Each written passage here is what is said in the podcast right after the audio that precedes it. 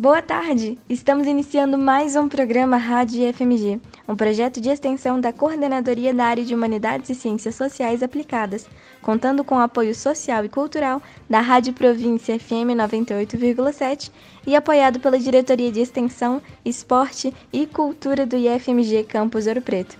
No programa de hoje teremos uma fala do escritor, editor e tipógrafo Guilherme Mansur, em homenagem ao Dia Nacional da Escrita. Além disso, vamos nos aprofundar um pouco na história e trazer informações sobre a queda da Bastilha, comemorada no dia 14 de julho, e como ela afetou toda a história dos movimentos trabalhistas no mundo. E ainda teremos uma nota sobre o cronograma dos treinos esportivos no IFMG Campus Ouro Preto. Temos o quadro Fique de Olho com o professor Guilherme Maciel, o quadro É de Casa, em que trazemos artistas e compositores de Ouro Preto e região falando um pouco de sua história e suas músicas. O quadro Caminhos IFMG, em que contamos a história dos servidores do campus. O IF Além da Sala de Aula, em que apresentamos os projetos de pesquisa, extensão e ensino do campus. E ainda o quadro Canção Contada, em que escolhemos e analisamos uma música falando sobre seu significado, sua letra e o contexto histórico em que foi escrita. Eu sou Ana Bárbara Martinho. Eu sou Aurora de Assis. Eu sou Bianca Kaila. E eu sou da Viviana. Fique agora com mais um Rádio IFMG.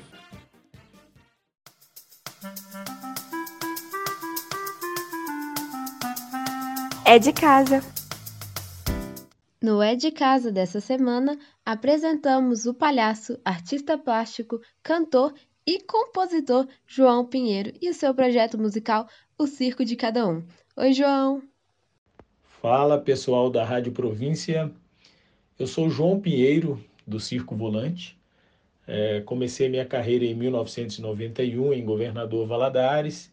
Em 2000, fundei o Circo Volante junto com o Xisto Cima e nós somos atores, palhaços, produtores e também produzimos vários eventos, é, dentre eles o Encontro Internacional de Palhaços, que acontece anualmente em Mariana. E os nossos trabalhos a gente leva, leva para os mais diversos lugares, para ruas, praças, escolas, teatros. A música sempre esteve muito presente nos trabalhos do Circo Volante, seja a trilha sonora executada ao vivo ali, ilustrando, ajudando a contar a história de uma cena, seja com espetáculos musicais itinerantes, andando pela rua, cantando, dançando, fazendo números circenses, como é o caso do Samba no Pé de Moleque, que é um trabalho que já acontece, acontece desde 2003. E essa relação natural que a gente sempre teve com a música é, nos propiciou a realização do Circo de Cada Um, que é o nosso primeiro álbum musical, que é fruto de uma parceria com o Museu da Música de Mariana. Na verdade, nós tivemos, né, a partir do museu ali, o acesso a algumas partituras de meados do século XIX até início ali do século XX. E essas partituras nos inspiraram de tal maneira que a gente acabou colocando letras, criando histórias para aquelas músicas, para aquelas para aquelas referências, né, circenses daquela época. Essas partituras elas tinham né, uma atmosfera muito circense e, e, o que se sabe é que elas eram tocadas realmente nos circos daquela época que circulava aqui nessa região de Ouro Preto, de Mariana e foi um encontro realmente incrível. O circo volante hoje, é, praticamente 100 anos depois, né, se, se encontrando com, com a música daquele circo de lá, de 100 anos atrás, né, ou até mais. E o circo de cada um ele reflete, como o próprio nome já sugere, é, muito daquele circo que está ali na cabeça de cada pessoa, né? As letras das músicas elas vão sugerindo viagens que de alguma maneira são comuns a, a aquele circo que a gente sonha, aquele circo que está na nossa imaginação misturada é, com aquele circo que a gente viu né, quando criança, que a gente ainda vê na beira da estrada, aquele circo ali com aquela lona surrada. ainda alguns até com, com serragem no chão, né? Então, eu acredito assim que o circo de cada um de alguma maneira contribui para reforçar o sonho, a magia, a poesia, a alegria, a força que a arte do circo tem e sempre terá. E agora chega de falar e vamos ouvir música, né? Para vocês, Rosinha, que é uma música inspirada é, no Circo de Cavalinhos. O que, que é Circo de Cavalinhos? É um, um, tipo de produção circense que circulava nessa região aqui de Ouro Preto, Mariana, em Minas Gerais, né? Ali meados do século XIX até o início do século XX e eram espetáculos circenses baseados em números equestres. Então, as habilidades de quem estava ali se apresentando sobre o cavalo eram o centro da atenção, né? Eram números de destreza, de, de, de equilíbrio, de dança, números realmente fantásticos e que deixavam o público fascinado. E a Rosinha é uma personagem, obviamente, da minha cabeça, que trata de uma mulher muito poderosa e que encantava o público, não só com sua beleza, mas principalmente com toda sua arte.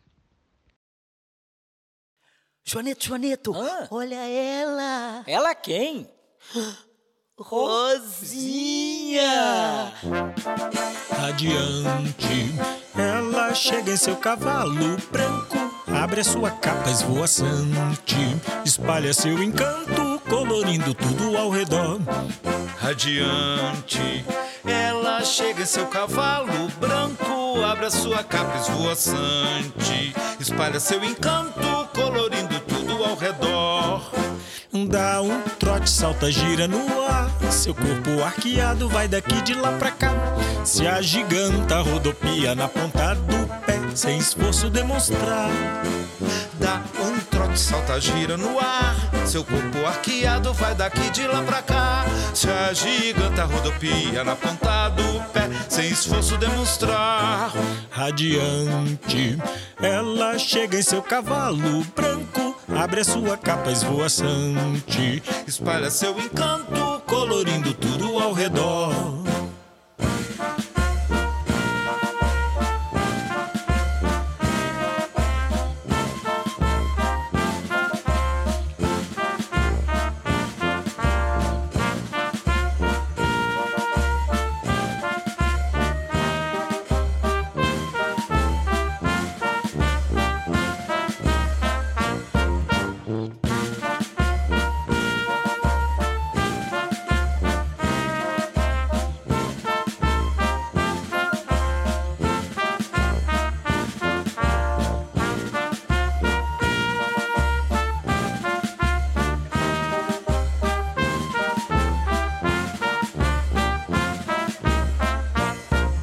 Radiante.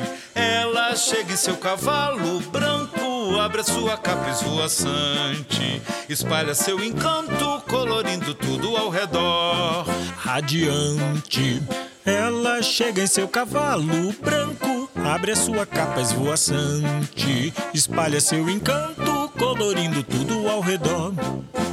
Trote, salta, gira no ar. Seu corpo arqueado vai daqui de lá pra cá. Se agiganta, rodopia na ponta do pé, sem esforço demonstrar. Dá um trote, salta, gira no ar. Seu corpo arqueado vai daqui de lá pra cá.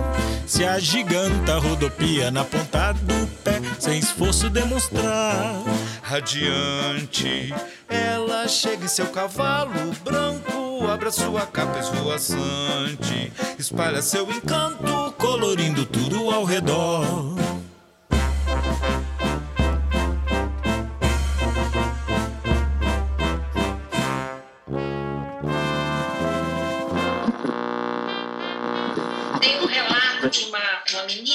Chamava-se Edésia. E um dia chega um circo na cidade, ela enlouquece. Ela passa o dia inteiro pulando pra lá e pra cá. Né, branca, ela não pode ir pra rua ficar junto com os moleques, ela fica pulando, ela a irmã, inteiro pulandinho dentro de casa pra esperar o circo. E de noite ela vai no circo. Quando ela entrou, que ela viu tudo iluminado, que ela ficou tão encantada, e entrou Rosinha. Não, Rosinha tinha uma roupa manejava bem as suas formas, as suas curvas. Uma moça para fazer isso tem que ser forte. Ela tem que treinar, ela tem que ter agilidade, ela tem que ter a destreza, o treino. E ela, quando vê, ela fala: Mamãe, eu quero ser igual a Rosinha quando eu crescer. Circo para ser circo tinha que ter número do cavalo. As mocinhas, os rapazes vão fazer suas piruetas em cima dos cavalinhos e isso configurava, por excelência, a definição do circo. Ai, eu gosto tanto das histórias dessa menina. E Regina Horta, danada. E agora, Corre Palhaço, que é uma das faixas do disco que tem uma relação direta com aquele momento em que o artista está esperando para entrar em cena, em que o público está lá já ansioso para que ele entre. Então toda essa essa atmosfera, todo esse ambiente construído ali antes, essa essa vontade do artista entrar em cena, mas ao mesmo tempo, né, aquela aquele friozinho na barriga e aquela pergunta: e aí, será que vai dar tudo certo? Será que as pessoas vão se divertir, vão rir, vão se admirar, né, do meu trabalho? Então, essa música trata desse tema, que é um tema inerente a todos os artistas, claro. Quer dizer, eu acredito, né? Pelo menos isso eu ainda passo até hoje da mesma maneira como se tivesse lá no início da minha carreira. Corre Palhaço com vocês. Opa, opa, opa! Para este cavalheiro, um churros. Para essa linda flor, uma maçã do amor. Pode chegar, meu senhor? Pode chegar, minha senhora. Moça bonita não paga, mas... Ô, Joaneto, que piada mais besta. Besta é tu. Besta é tu. Besta é Besta é tu. Besta é tu. Besta é tu. Besta é tu. Besta é tu. Besta é tu, tatu. Tem cara de tatu. Besta é tu,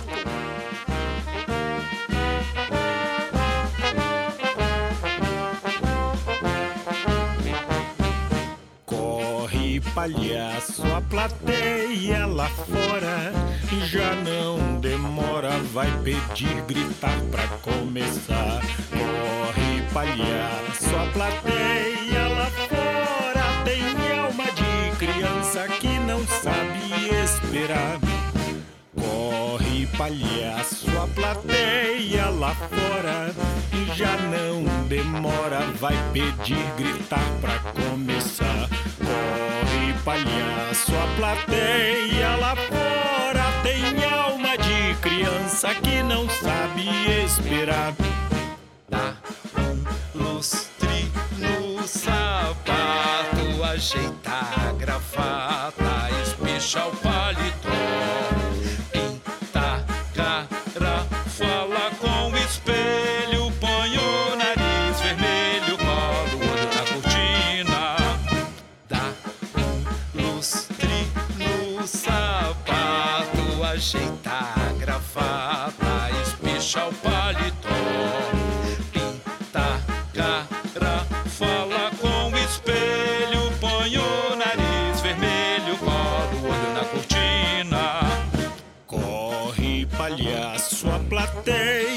fora já não demora, vai pedir, gritar pra começar. Corre, palhaço, a plateia lá fora tem alma de criança que não sabe esperar. Dá um lustre no sapato, ajeita a gravata, espicha o paletó, pinta a cara,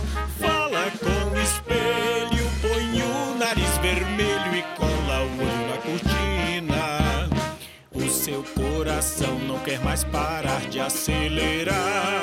Sua respiração parece que vai te sufocar. Mas quando pisa no picadeiro, tudo está no seu lugar. O seu coração não quer mais parar de acelerar. Sua respiração parece que vai te sufocar. Mas quando pisa no picadeiro, tudo está no seu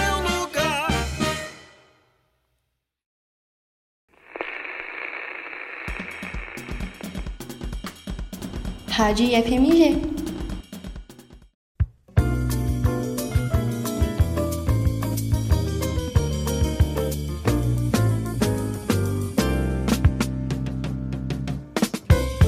Você sabia que o IFMG Campus Ouro Preto deu início aos seus treinos esportivos?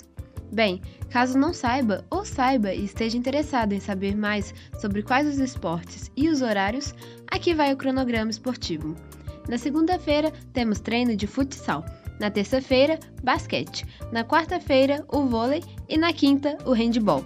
Lembrando que os treinos são abertos ao público e acontecem no ginásio de 11 horas a meio-dia e 30. Então, não perca a oportunidade e venha fazer parte desses times, ou torcer por quem faz.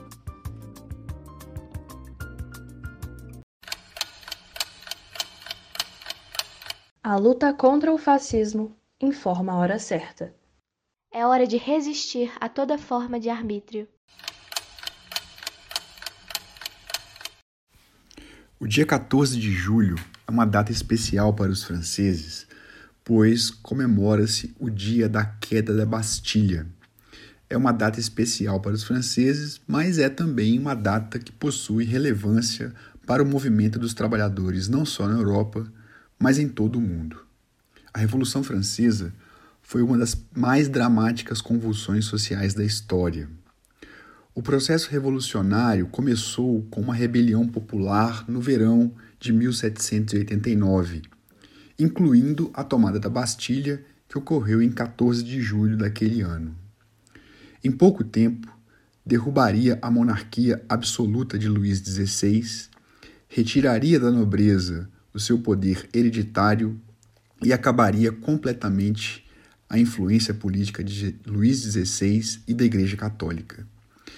Esse movimento dramático na sociedade francesa desencadeou um processo complexo de avanço revolucionário e contragolpe reacionário.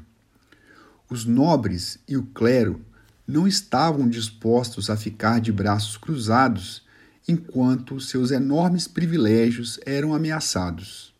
Eles tentaram desfazer todas as mudanças radicais provocadas pela Revolução e restaurar as antigas hierarquias sociais, enquanto os revolucionários trabalhavam para criar um tipo inteiramente diferente de sociedade, baseada em ideais mais igualitários.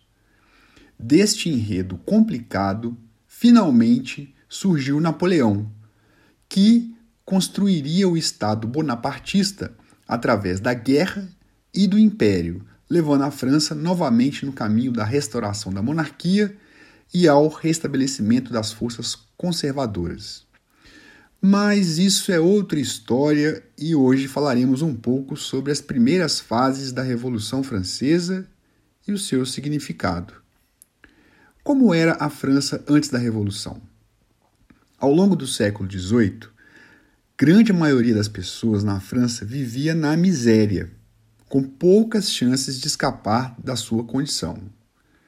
Os camponeses eram inteiramente dependentes da nobreza e a ela deviam prestar obrigações e fidelidade. Muitos camponeses pobres migraram para as cidades fugindo da miséria em busca de melhores condições de vida, mas nas cidades essas pessoas encontravam também grandes obstáculos. A população urbana de artesãos e trabalhadores que trabalhavam por um salário diário experimentava dificuldades semelhantes. O clero e a nobreza que juntos somavam apenas 1,6% da população, estava indo muito bem. A maioria dos nobres vivia no luxo e herdava suas posições hereditariamente. Enquanto isso, o reino da França passava por uma crise financeira catastrófica que beirava a falência, ao colapso financeiro. Em pânico com a crise financeira, Luís XVI, o rei, apertou ainda mais o povo, exigindo o aumento de impostos de todas as camadas da sociedade. A população ficou em dificuldades e começou a resistir a mais esse aperto e começou a demonstrar a sua insatisfação, a sua revolta. A solução era mudar tudo, fazer a revolução. e o que aconteceu no dia 14 de julho de 1789. Luís XVI convocou uma reunião em maio com os representantes do clero, da nobreza e do povo, a chamada Reunião dos Estados Gerais, para tentar encontrar saídas para a crise que castigava a França e a imensa maioria dos franceses. Os representantes do chamado Terceiro Estado, ou simplesmente os representantes do povo, se aproveitou da situação para dar início a um movimento reformista e se reuniram separadamente a fim de escreverem uma constituição para a França que fosse baseada em princípios liberais, como liberdade e igualdade de todos perante a lei. No calor desse movimento ocorreu a tomada da Bastilha. A Bastilha era uma fortaleza que servia como prisão para os presos políticos daquela época. Lá eram presos os opositores do rei. A tomada da Bastilha representa o um momento inaugural da Revolução Popular. Animados pelo ritmo das reformas das leis, mas ao mesmo tempo insatisfeitos com a resistência da Assembleia Nacional Constituinte em adotar uma linha mais dura com o rei, massas de artesãos e trabalhadores atacaram a Bastilha de Santo Antônio, apreenderam sua pólvora e libertaram os prisioneiros ali detidos. Ao reivindicar a fortaleza em nome da Revolução, eles enviaram uma mensagem poderosa às forças conservadoras que ainda dominavam o reino. O levante na França não seria uma simples reorganização legislativa, mas sim uma revolução social. Deste ponto em diante, o processo revolucionário francês iria de muitas maneiras assumir a forma de uma revolta popular mutante que ressurgia cada vez que seus ganhos eram ameaçados. A tomada da Bastilha não representa nem o fim nem o começo da Revolução Francesa. Pelo contrário, foi um momento em que as massas de parisienses oprimidos se lançaram no processo da reforma já em andamento na França, desafiando o absolutismo do rei, bem como a excessiva cautela da Assembleia Constituinte. Dessa forma, ajudaram a transformar o que poderia ter sido um período de reforma lenta e cautelosa em um período de revolução genuína. Nesse processo, foram dois grupos políticos e sociais fundamentais: os chamados sans-culottes e os jacobinos. Os, os sans-culottes eram chamados assim por não usarem um tipo de calção chique que só a elite tinha dinheiro para comprar eram os trabalhadores pobres revoltados com a miséria e a opressão pela qual passavam. A ação do sans-culotte era na rua. Eles armavam-se, se manifestavam e lutavam em defesa da revolução, cobrando dos revolucionários burgueses que discutiam os rumos da sociedade francesa na Assembleia Constituinte posições mais radicais para atender aos anseios dos mais pobres e necessitados. O desejo mais urgente desse grupo era por preços justos, principalmente dos alimentos, que na época eram, eram muito caros e os impedia de comer o básico para sobreviver. O lema do sans-culotte era igualdade e pão. E os jacobinos? Quem eram? O nome jacobinos foi dado aos membros de um clube, uma associação formado lá no início da Revolução Francesa, que se reunia no convento de Saint-Jacques, um convento de frades dominicanos ou jacobins, jacobinos, como eram conhecidos na época. Sua base social era formada, na sua maioria, pela pequena burguesia urbana, por profissionais liberais, mas também contava com alguns burgueses ricos, com proprietários rurais e até mesmo com alguns nobres. Eles se agrupavam politicamente no início da Revolução, uh, depois da execução do rei Luís XVI. Eles se sentavam à esquerda da Assembleia e representavam politicamente os interesses dos sans-culottes. Esse grupo foi liberado por um, um, um homem chamado Maximilien Robespierre e foi a partir de 1792 que a Revolução Francesa começou o seu período mais radical. Para derrotar as forças da reação, eles se viram obrigados a tomar medidas radicais, incluindo o controle de preços, a apreensão de alimentos e ações de violência que viria a ser conhecido como o período do terror. Enquanto em períodos iniciais o clube jacobino era mais moderado, a ala radical que se uniu em torno de Robespierre, que era conhecido como os montanheses, acabou se tornando a tendência dominante entre os jacobinos. Esse período do terror foi uma época de intensa violência liderada pelos jacobinos de Robespierre, período esse no qual a guilhotina se tornou a ferramenta política mais potente e a repressão, a expressão política mais comum.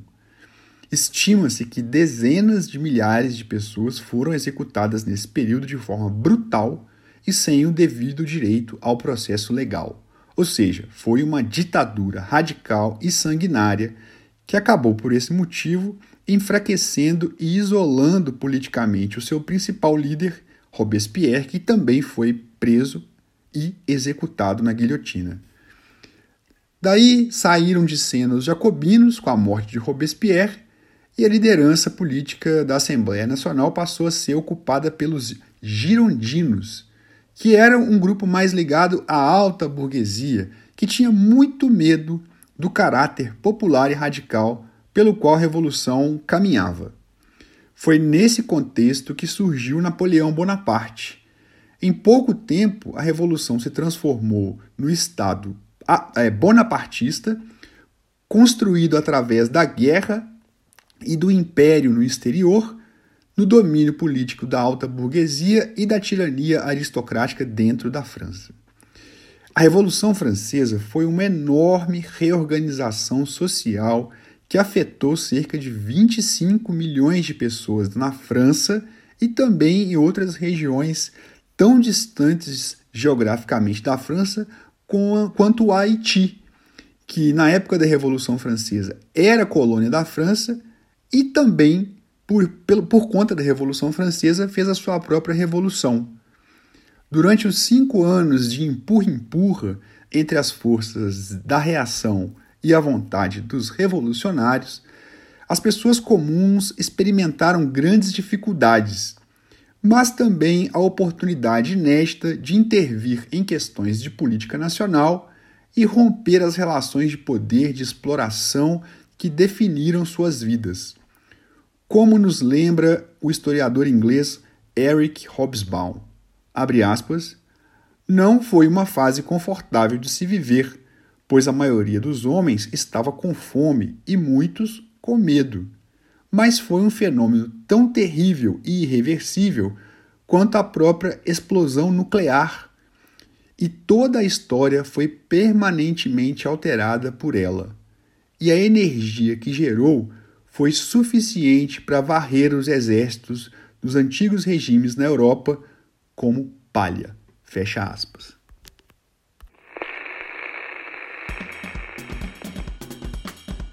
Rádio FMG. Quando os escritores morrem, eles se transformam nos seus livros, o que, pensando bem, não deixa de ser uma forma interessante de reencarnação. Jorge Luiz Borges. No dia 25 de julho de 1960, pela União Brasileira de Escritores sobre a presidência de João Peregrino Júnior e Jorge Amado, foi realizado o primeiro Festival do Escritor Brasileiro. Desde então, a data tem sido uma homenagem àqueles que se dedicam às palavras escritas. Em homenagem a esse dia tão especial, temos o prazer de trazer ao programa o escritor, editor e tipógrafo Guilherme Mansur.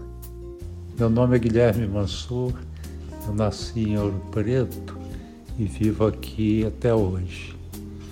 A minha história com a, com a literatura começa lá atrás, quando eu manuseava tipos móveis na tipografia dos meus pais.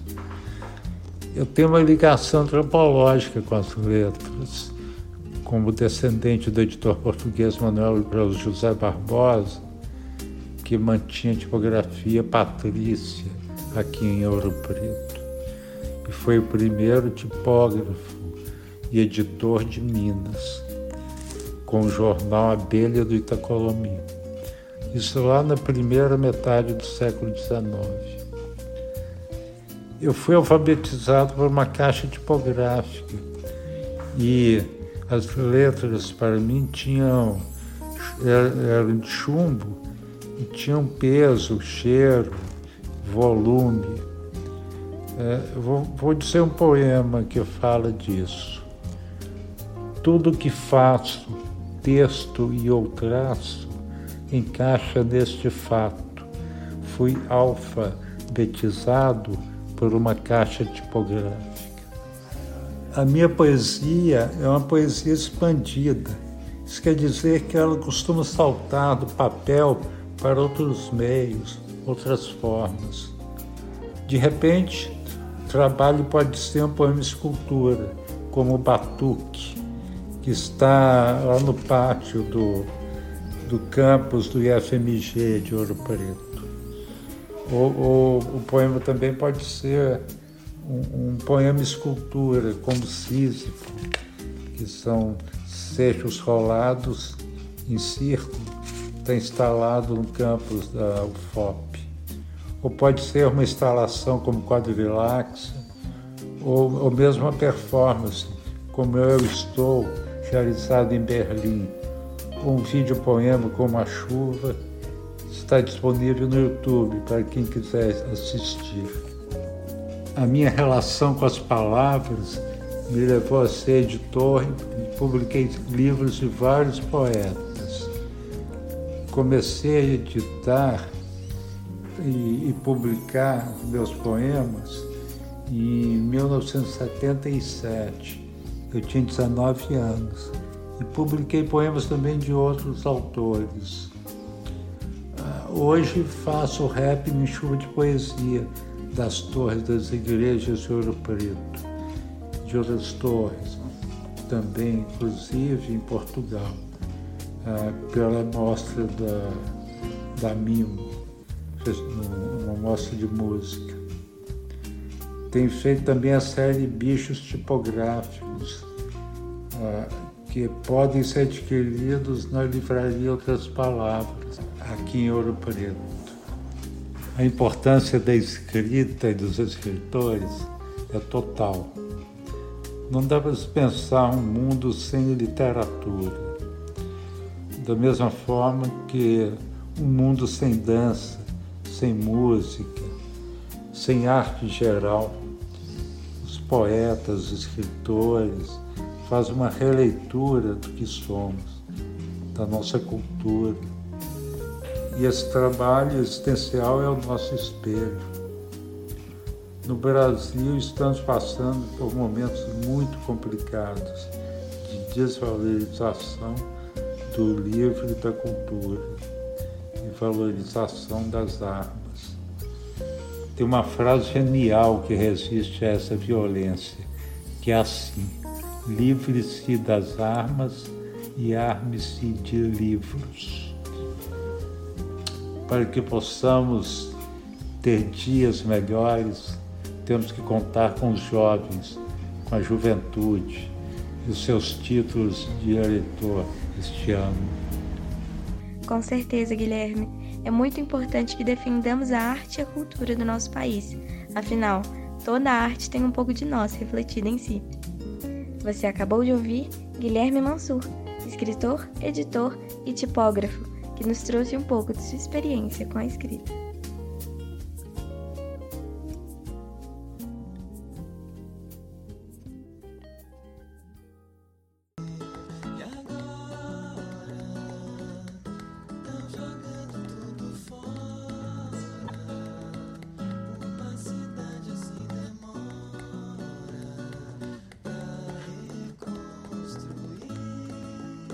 Canção Contada 26 de maio de 2006 são lançadas oficialmente seis músicas pelo artista brasileiro Vinícius Gagueiro Marques, popularmente conhecido como Yon Lu. Sua história ainda será contada aqui futuramente, mas vamos falar de uma das músicas desse álbum póstumo, a música Olhe por Nós, do álbum A Society in Which No Tear is Shed is Inconceivably Mediocre. Apesar de ter mais de uma década e meia, a música fala de um problema atual e que sempre enfrentamos aqui em nosso país, os políticos corruptos. Segundo o próprio artista na postagem onde lançou as músicas em um fórum na internet, é um samba de protesto. A música fala de um prefeito que tudo promete, mas nada faz, e que, para piorar, governador ainda quer virar, provavelmente na cidade natal de Onlu, Porto Alegre, no Rio Grande do Sul. O título da música é onde Vinícius, também pedindo por nós, direciona a palavra aos poderosos, pedindo para que olhem por nós. Fique agora com a música Olhe por Nós, de Onlu.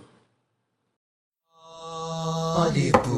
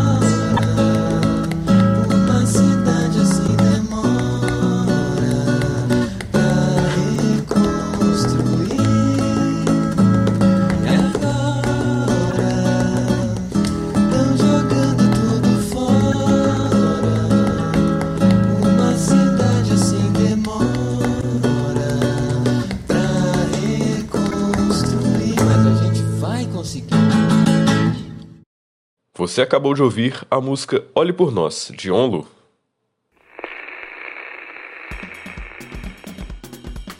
Rádio IFMG.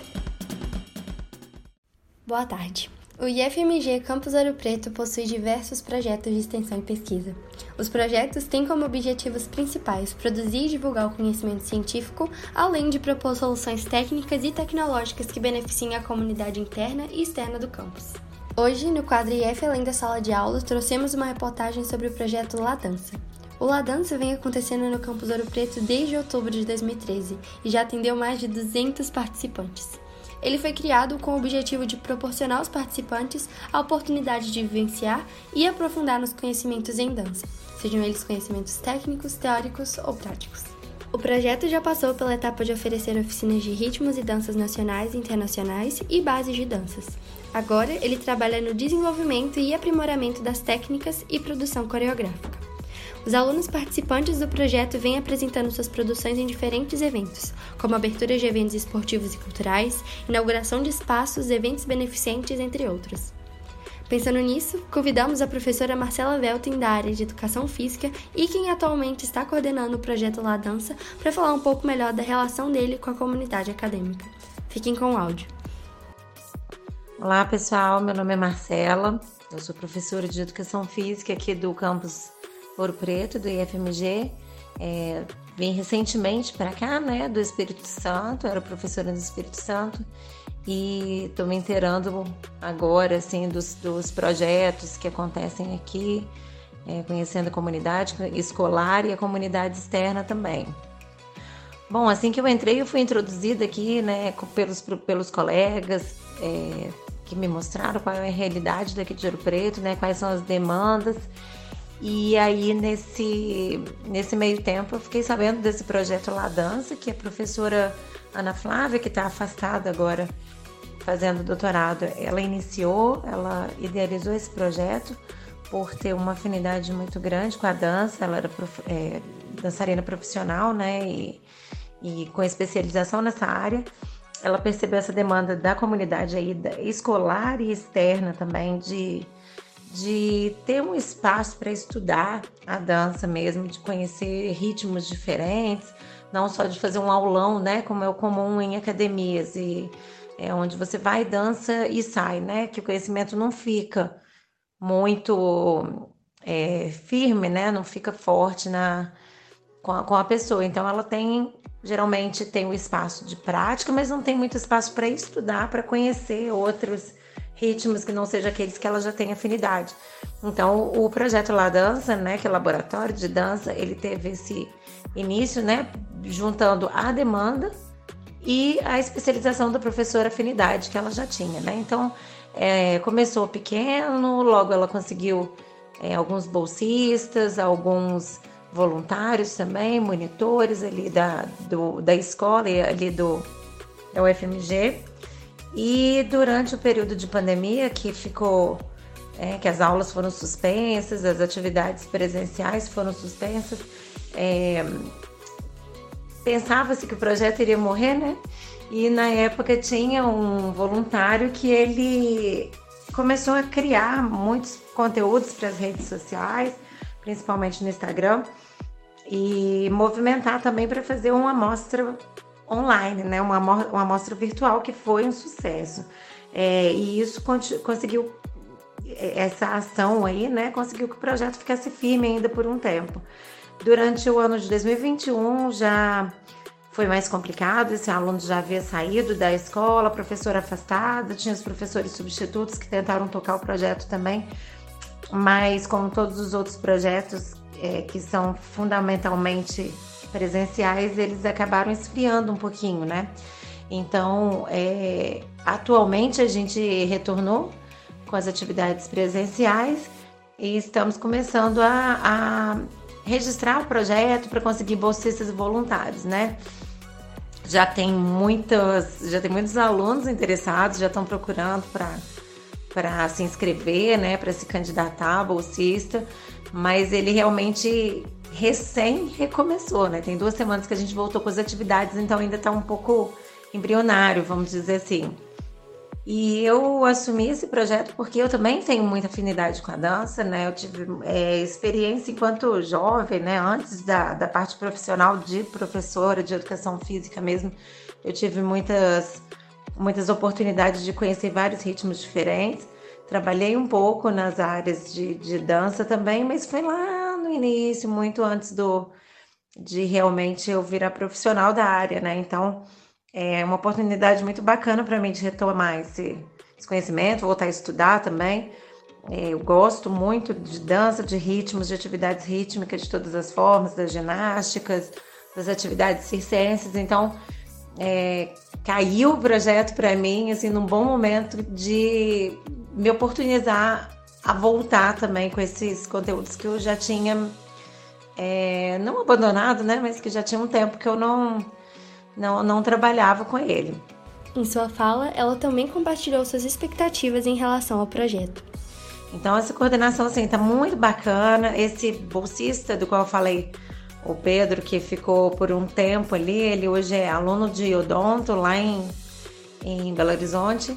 E no mês de julho ele está aqui voluntariamente é, fazendo algumas oficinas dentro do projeto. Então, foi muito legal que teve essa conexão né, com o que já aconteceu no projeto, com o que vai acontecer daqui para frente. A gente pretende trazer muitos ritmos diferentes, muitas modalidades diferentes, trazer essa parte da ginástica geral, da ginástica circense, da ginástica acrobática para dentro das atividades rítmicas, as próprias artes cênicas. Então a gente está com bastante expectativa, né? O pessoal que está entrando agora, é, mesmo quem já está avançado nos cursos técnicos ali, eles têm pouco tempo de curso mesmo presencial, eles têm pouco tempo de vivência da escola. Então estamos todos no, no mesmo no mesmo nível, vamos dizer, né, da, da comunidade que está ali dentro mesmo.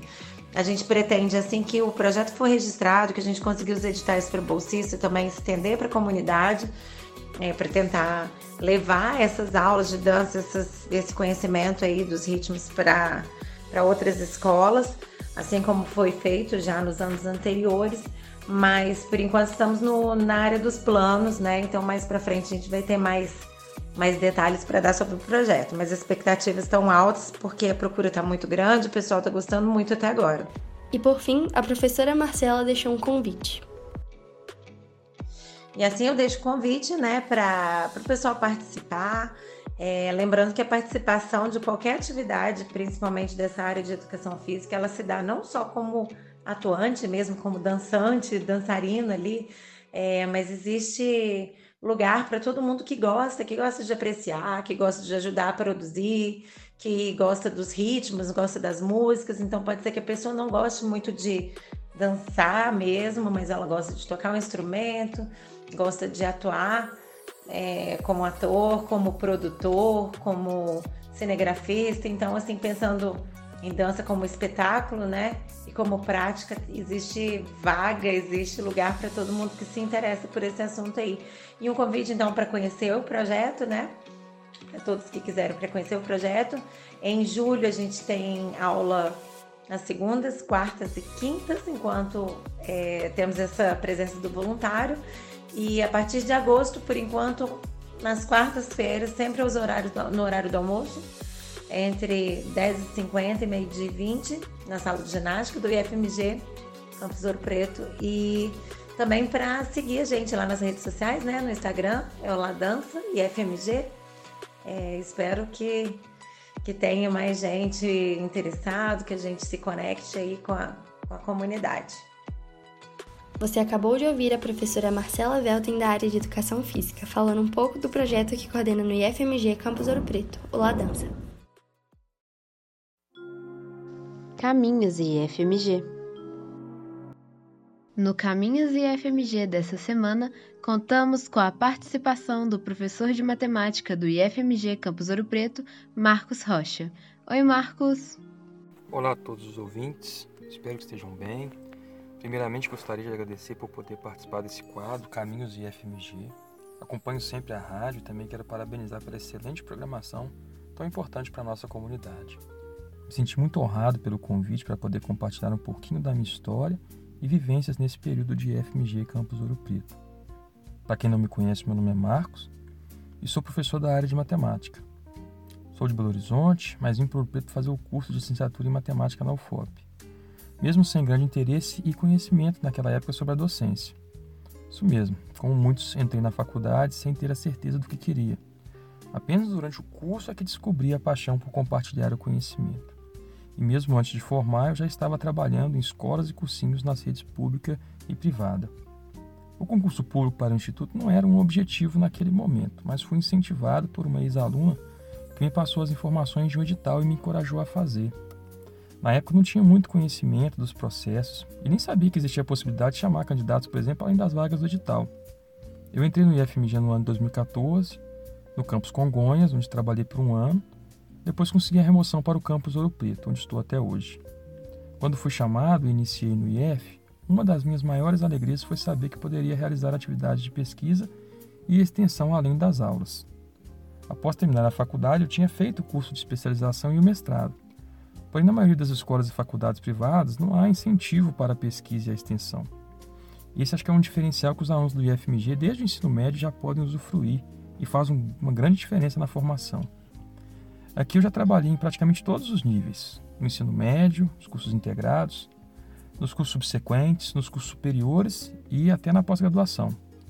Desenvolvi projetos de extensão voltados para a preparação para o Enem, projetos voltados para a inclusão digital de estudantes de escolas da zona rural é, na pesquisa eu tenho trabalhado mais com o uso de tecnologias, em particular o uso de dispositivos móveis, como celulares, smartphones, no ensino da matemática.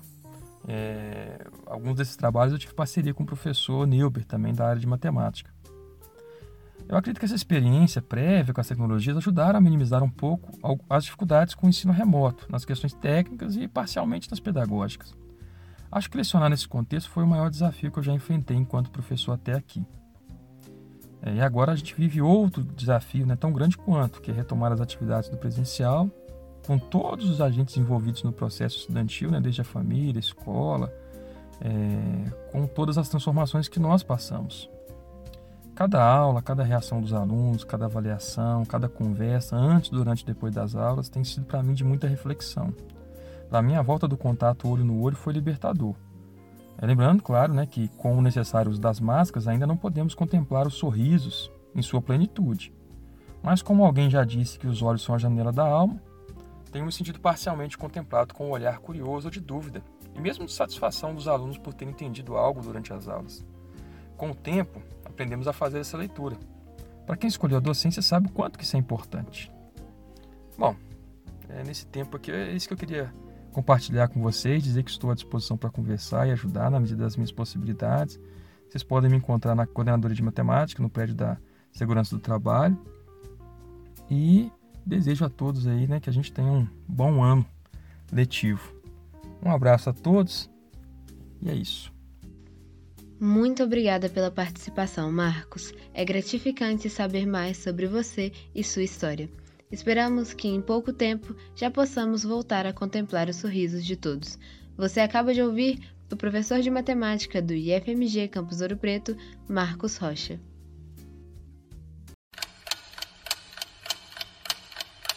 A luta pela educação pública gratuita e de qualidade informa a hora certa. É hora de lutar contra o sucateamento das universidades e institutos federais.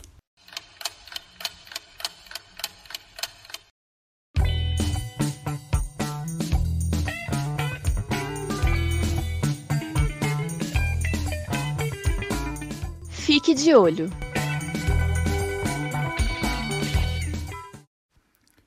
No Fique de Olho de hoje, eu falo um pouco sobre mais uma polêmica que teve lugar na semana passada na Câmara dos Deputados, causada pela necessidade de revisão da lei de cotas raciais nas universidades e institutos federais de educação, ciência e tecnologia. Na véspera do recesso parlamentar, na quinta-feira, dia 14, deputados tentaram incluir na pauta da Câmara uma votação sobre a lei de cotas, que completa 10 anos em agosto de 2022.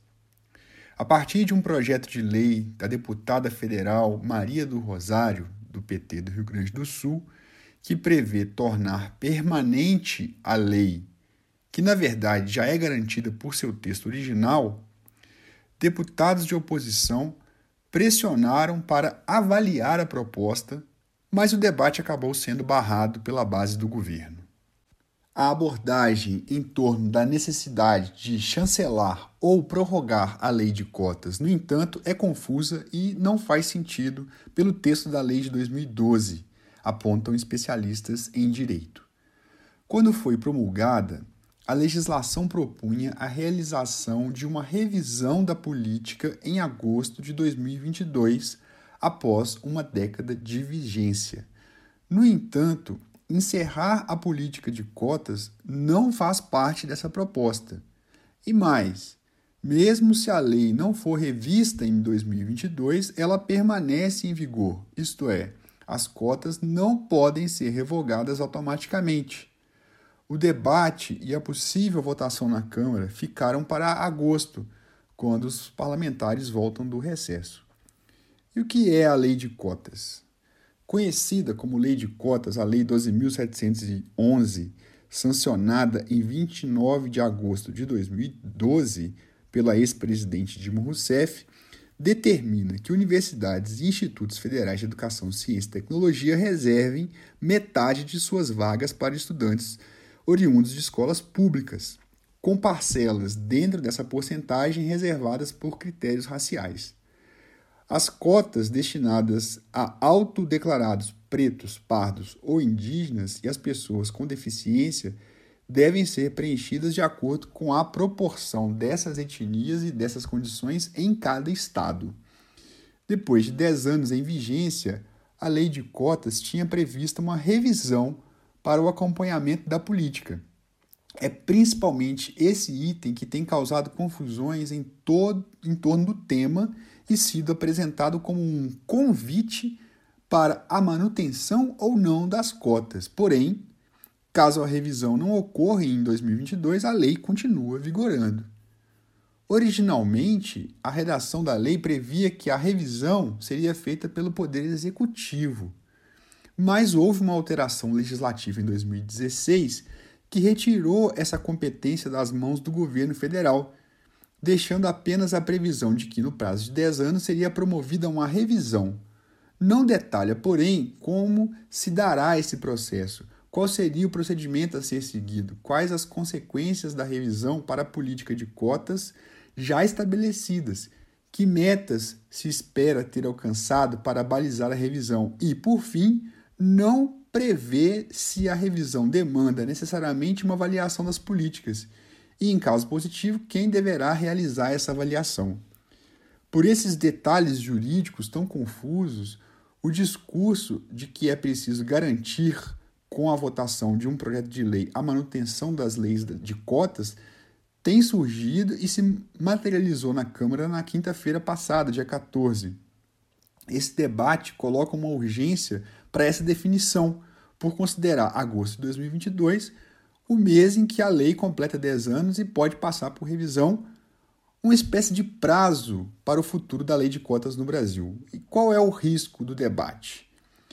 É importante salientar novamente que a lei de cotas não precisa ser prorrogada. Não há necessidade de prorrogação dessa lei porque ela não expira. Ou seja, se nada for feito nesse momento, mesmo se nenhuma revisão for realizada, a lei continua valendo. No Twitter, o advogado e doutor em filosofia Silvio Almeida reforça a diferenciação entre prorrogação e revisão. Ele diz, abre aspas, falar em prorrogação não faz sentido jurídico nenhum, faz parecer que a lei atingiu seu limite e isso não aconteceu. É preciso sim uma revisão periódica que é bem diferente. Fecha aspas. Na medida em que o governo não fez sua parte, ou seja, não fez um levantamento de dados oficiais que avaliam a implementação dessa política, é temerário que se discuta nesses termos a questão da revisão da lei nesse ano, pois há grupos políticos oportunistas que querem distorcer essa questão e transformá-la numa outra coisa, como, por exemplo, discutir se a lei deve ou não ser prorrogada, o que já falamos aqui não faz nenhum sentido. Alguns políticos que sempre foram contra a lei veem nessa confusão toda uma oportunidade para modificá-la Há projetos de lei no Congresso prevendo a exclusão do critério racial das ações afirmativas. O problema é que passamos por um momento de grandes retrocessos das pautas sociais e corre-se o risco de que esses políticos contrários à lei se organizem e assim consigam esses retrocessos. Para Silvio Almeida, há dois motivos essenciais para que o debate sobre a lei esteja acontecendo agora da forma como está acontecendo. Abre aspas. O primeiro deles, me parece muito evidente, existe uma parte da sociedade brasileira que se move pelo racismo, ou seja, que não aceita qualquer tipo de política de promoção de igualdade, especialmente quando se trata de uma política de promoção de igualdade racial. Fecha aspas. Outro fator apontado por Silvio Almeida é o profundo desconhecimento em relação ao estado da arte das discussões a respeito das políticas de ações afirmativas e suas questões jurídicas. Abre aspas. Inclusive, por parte da oposição, que se deixa capturar muito facilmente, entendemos que a conjuntura é difícil e complicada. Porém, o que me espanta é a maneira pela qual o debate não se nutre das principais contribuições técnico-jurídicas e políticas que foram construídas por especialistas bem qualificados ao longo dos anos. Fecha aspas, ressalta Silvio Almeida.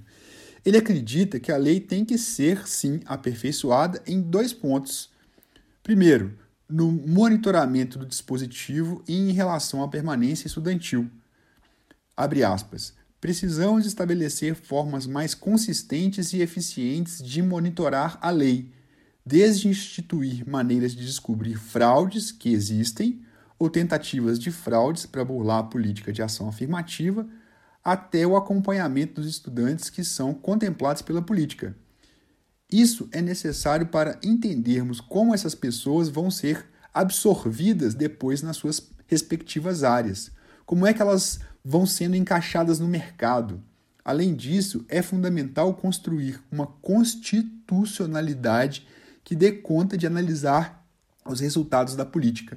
Fecha aspas. Sobre o quesito da permanência, Silvio Almeida diz que é fundamental criar condições materiais que farão com que o estudante não apenas entre na universidade, mas possa continuar ali até a sua formação. É possível que na volta do recesso parlamentar essa pauta seja novamente apresentada e somente a partir disso colocada em plenário para ser discutida. O que se espera é que os parlamentares, os representantes do povo, façam o que a lei determina e não a desvirtue, no sentido de acabar com uma ação afirmativa tão necessária, tão fundamental para a melhoria da vida desses grupos que foram e continuam sendo tão desfavorecidos em nossa sociedade.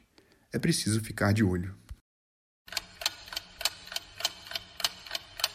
A luta pelo direito à saúde informa a hora certa. É hora de defender o SUS. Meu mestre deu a partida, é hora, vamos embora, pros rumos do litoral, vamos embora. Na volta eu venho ligeiro, vamos embora, eu venho primeiro pra tomar teu coração, é hora. Esse foi mais um Rádio FMG, uma produção da Coordenadoria da Área de Humanidades e Ciências Sociais Aplicadas, com o apoio social e cultural da Rádio Província FM 98,7. Produção e apresentação: Ana Bárbara Martinho, Aurora de Assis, Bianca Kyla e Davi Viana, na técnica Isaías Brandino. Agradecemos a Diretoria de Extensão, Esporte e Cultura e agradecemos à Rádio Província. Agradecemos ao público e, mais uma vez, obrigado pela audiência. E até o próximo programa Rádio FMG, toda quarta do meio-dia às 13 horas. A meu barco é procissão, minha terra é minha igreja. Noiva é rosário no seu corpo, vou rezar. Minha noiva é meu rosário no seu corpo, vou rezar. Ora.